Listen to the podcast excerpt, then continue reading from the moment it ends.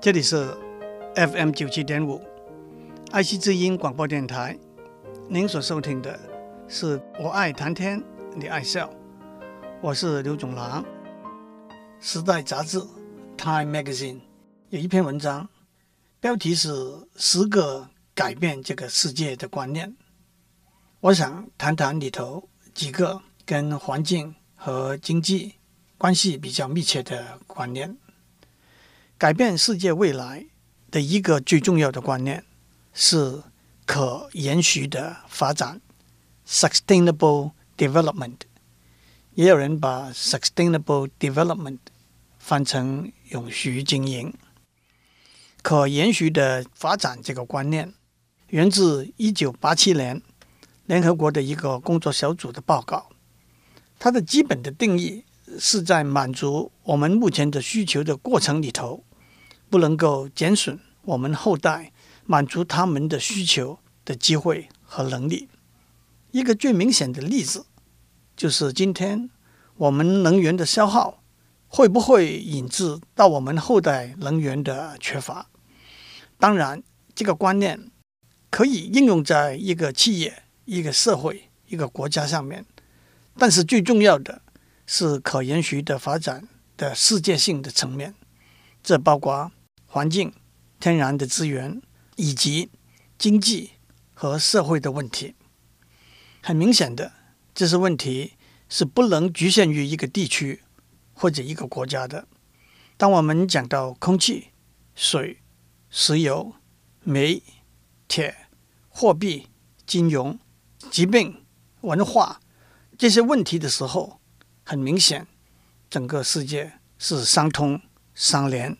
息息相关的，因此，整个地球的可延续的发展，必须由地球上的每一份子共同参与、讨论、协调和努力。让我们首先看环境的变迁对可延续的发展的冲击。在环境的变迁这个项目里头，我们最关注的可以说是气候的变迁。气候的变迁。有源自自然的因素，例如地球公转的轨道的改变、太阳辐射能量的改变等等。但是近年来，我们开始发现人为的因素对气候，特别是地球表面温度的影响。我们开始发现人为的因素对气候，特别是地球表面温度有相当的影响。来自太阳辐射的能量通过大气被地球表面吸收，但是部分被吸收的能量又从地球表面辐射回到大气里头去。这些能量的一部分就跑到大气外面去了，但是另外一部分会被大气里头的水汽、二氧化碳 （CO2）、甲烷 （CH4） 以及其他气体挡住。折回地球的表面，再被地球表面吸收。能量自地球表面辐射出来，又再被大气里头的气体挡住，折回地球表面。这个过程就叫做温室效应 （Greenhouse Effect）。水汽、二氧化碳、甲烷等六种气体就叫做温室气体 （Greenhouse Gases）。如果没有温室效应，地球表面的温度大约是负十八度 C，因为温室效应，地球表面的温度升高到十四度 C。这可以说，多年以来，大自然里头一个大致平衡，没有什么特殊变化的现象。可是近年来，我们发现人为的过程，特别是煤、石油和天然气的燃烧过程，会产生大量的二氧化碳。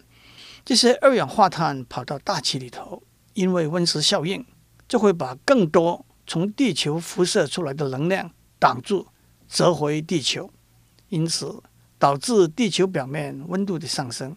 这就是全球暖化 （global warming） 的现象。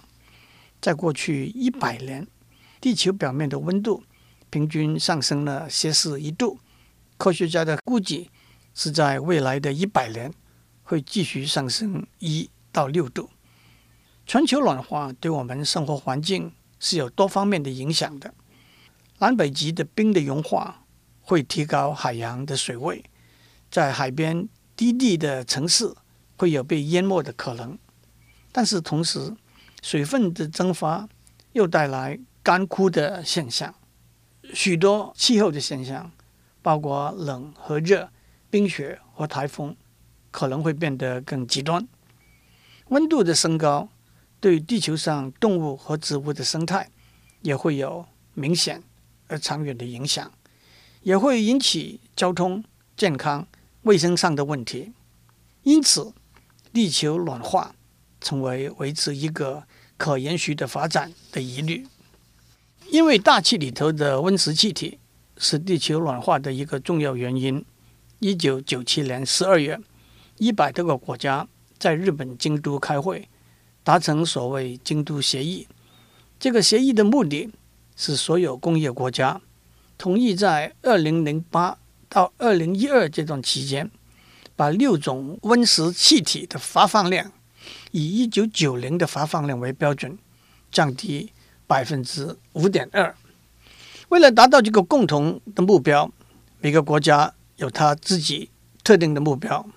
例如，欧盟的发放量要降低百分之八，美国要降低百分之七，日本要降低百分之六，但是俄国不需要降低，澳洲可以增加百分之八，冰岛可以增加百分之十。这个协议在一九九七年达成之后，得到参与的国家的个别批准，在二零零五年生效。目前已经有一百七十五个国家。批准了京都协议，但是美国虽然是二氧化碳发放量最大的国家，却没有批准京都协议。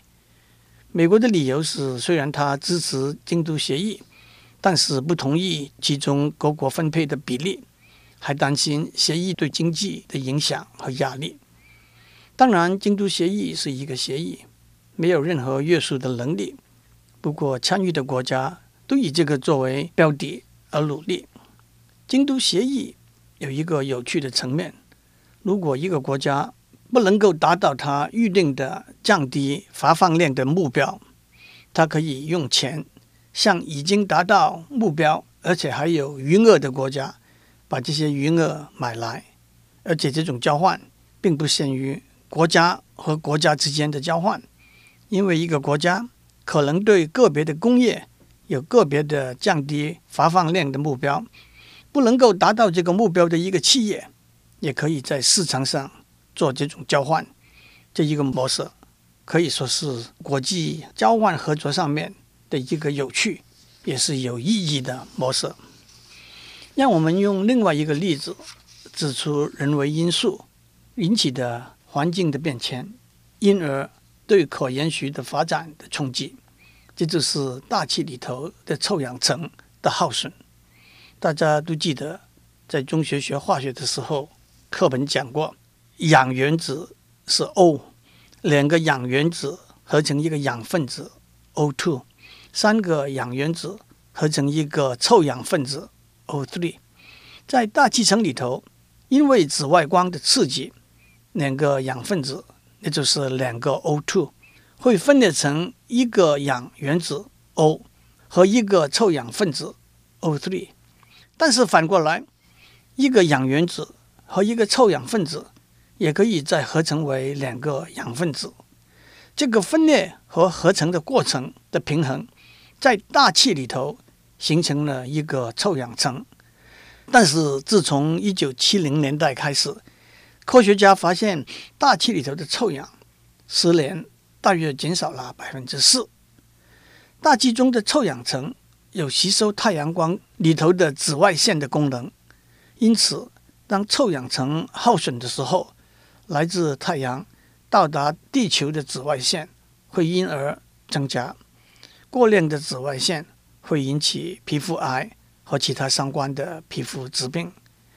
臭氧减少的一个主要原因是大气里头氯 chlorine 和溴 （bromine） 的游离原子会引起上面讲过的一个臭氧分子 O3 和一个氧原子 O 再合成成为两个氧分子 O2，因此大气里头的臭氧就减少了。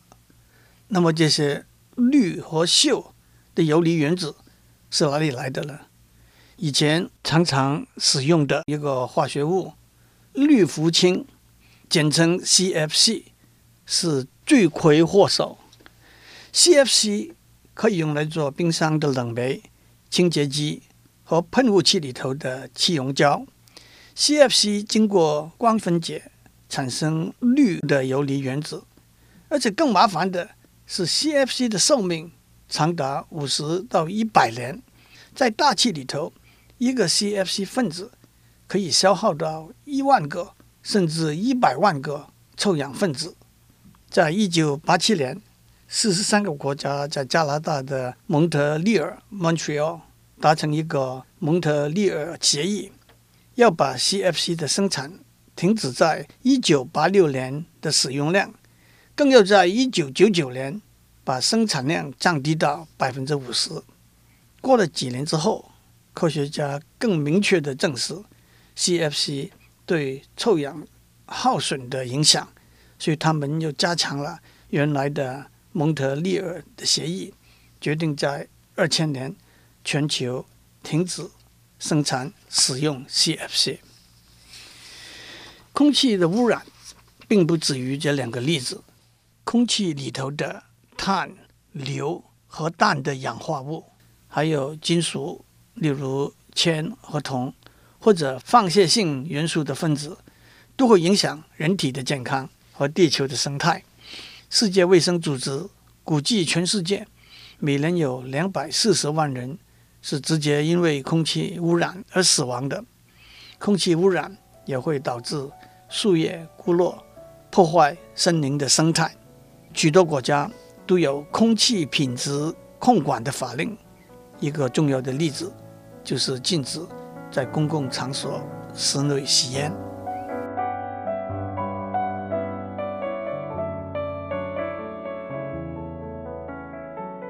我们在上面讲到环境对可延续的发展的冲击，让我们接着谈天然资源的消耗和污染对可延续的发展的冲击。在所有天然资源里头，最重要的。毫无疑问是水。联合国秘书长潘文基宣布定定三月二十二号作为特别的一天，提醒大家对水的问题的注意。气候的变化以及其他人为的因素，引致湖泊和河流面积的缩小和干涸。北京为了准备二零零八年的奥运会。要把数亿立方公尺的水转流到干旱的北京地区。美国有名的科罗拉多河从源头出发，根本就流不到大海。非洲供应三千万人使用的水的查德湖，在过去三十年面积缩减到原来的十分之一。按照统计，每二十秒钟就有一个小孩。因为没有干净的水而死亡，这就是每年一百五十万人。因此，联合国秘书长潘文基提出一个目标，希望到了二零一五年，把全世界没有清洁安全用水的人口降低一半。当然，水源的丧失之外，水的污染也是一个重要的问题。污水里头的有机物质，例如垃圾、粪便，会吸用、消耗河川、湖泊里头的氧气。工业污水里头有重金属、有毒性的有机物以及其他的化学品。有些工业污水，特别是发电厂排放出来的冷却用的水，温度会比较高，这些都会影响河川、湖泊。海洋的生态，而且让我们强调，当我们谈到天然资源的时候，也许有些天然资源可以被其他资源取代，起码到目前为止，水资源是无法被其他资源取代的。除了水之外，能源当然是一个最重要的天然资源。在这里头，煤和石油是两个主要的能源。按照历史的记载，在一万年以前，中国陕西地区，在四五千年以前，铜器时代在欧洲的人都已经发现了煤。今天，煤还是世界上一个重要的能源，特别是用来发电。全球煤的消耗量每年到达六十亿吨。美国百分之九十，中国百分之八十的电力都是用煤来产生的。全世界煤的存储量估计是九千亿吨，以目前每年六十亿吨的消耗量来算，大概可以支持一百五十到一百六十年。同时，煤矿的开采会带来环境和生态的破坏，燃烧煤。会带来相当严重的空气污染。自从二十世纪中期开始，石油已经变成一个非常重要的能源了。现在我们差不多每天都在新闻里头听到原油价格的波动，对我们生活的影响。目前的估计是在四五十年之后，地球上的石油就会被用尽了。另外一个重要的天然资源。是森林和木材，森林占了地球上陆地总面积的百分之三十。森林提供许多动植物的生态环境，树木吸收二氧化碳，制造氧气，对温度的调节、风沙的阻挡都有它的功能。而且，森林树木也有水土保持的功能。但是，天然和人为灾害的损耗，林木的大量砍伐都引起了一个不可以延续的困境。以纸作为例子，全世界每年制造三亿吨纸，制造一吨纸需要两吨到四吨的木材，那大概换算成每年要砍十亿棵树。用纸比较多的国家，例如美国、芬兰、瑞典、德国、瑞士。平均每年每人要用两百多，甚至超过三百公斤的纸。虽然有了电脑，大家说我们要有一个无纸的社会，但是到达这个目标还是蛮遥远的。我们讲过，环境的变迁和天然资源的耗损是人类可延续性的发展里头最重要的议题。除了消极的节制，和避免之外，科学的研究和技术的发展也带来许多积极的、正面的解决和改进的方法。十八世纪的工业革命带动了现代资本主义，扩大了物质的发展，但是也让地球付出惨痛的代价。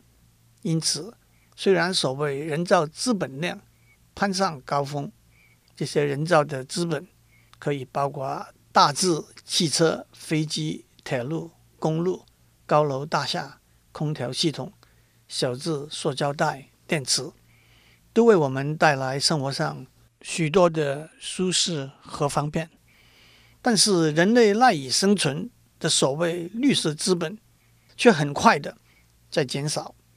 这些绿色资本包括水、矿物、石油、土壤、空气和。我们依赖的生命环境和系统，例如草原、沼泽、海洋、雨林等等。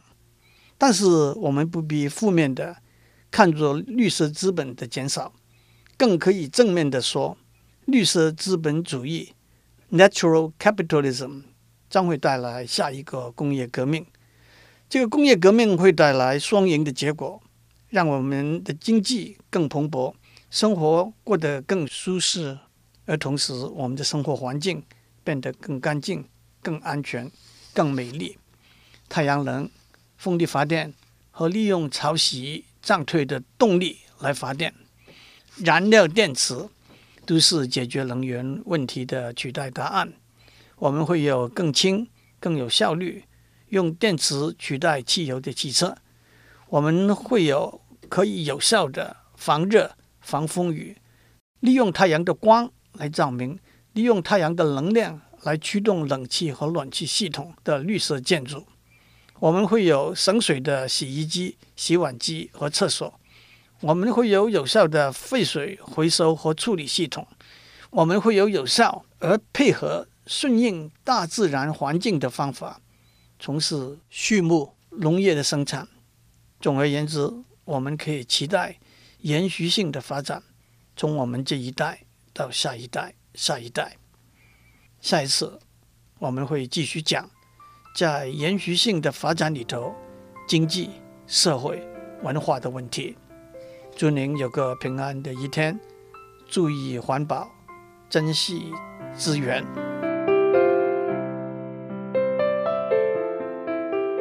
以上内容由台达电子文教基金会赞助播出。